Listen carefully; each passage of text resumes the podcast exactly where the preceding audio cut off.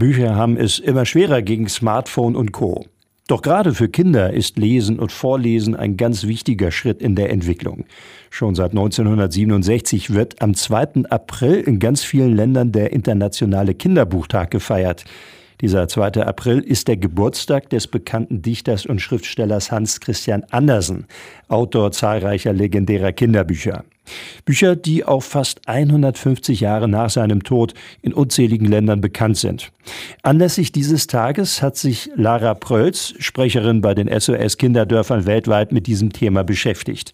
Im Gespräch mit Radioaktiv sagte Lara Prölz, dass man die neuen Medien aber nicht ausschließlich als Konkurrenz zum Lesen sehen sollte. Es ist eine riesige Konkurrenz. Aber nichtsdestotrotz würde ich hier auch gerne darauf hinweisen, dass es nicht unbedingt um entweder oder geht, sondern dass man auch beides zusammendenken kann. Ich denke, auf der einen Seite ist es wichtig, dass wir Kindern und Jugendlichen Medienkompetenzen vermitteln, also wie man mit den neuen Medien umgeht, wie man sie verantwortungsbewusst konsumiert und auf der anderen Seite aber das Lesen von Literatur, das gemeinsame Vorlesen dabei nicht vernachlässigt. Aber wie gesagt, ich sehe es jetzt nicht als entweder oder, sondern eben als gemeinsame Aufgabe, beides anzugehen. Aber dieses Miteinander bietet sich in vielen Regionen der Welt gar nicht erst, denn dort gibt es kaum Zugang zu Kinderbüchern.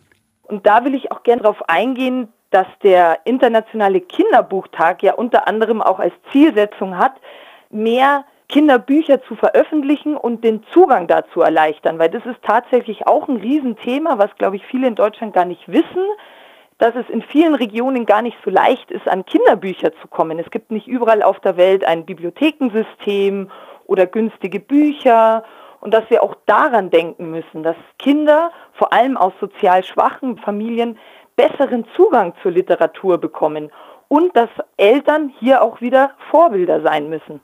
Und die Bedeutung von Kinderbüchern? Die Neudeutsch Quality Time von 30 Minuten lesen oder vorlesen ist vermutlich immer noch sehr hoch einzuschätzen. Ganz genau. Und man darf wirklich die Kraft des Vorlesens nicht unterschätzen.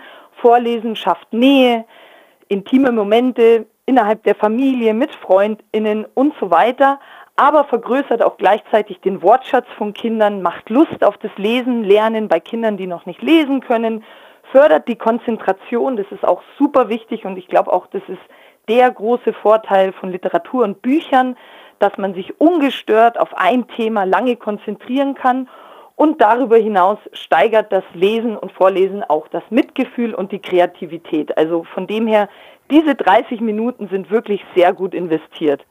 Ja, und zum Schluss noch die Frage an Sie ganz persönlich. Welches war denn das oder waren die Kinderbücher Ihrer Kindheit?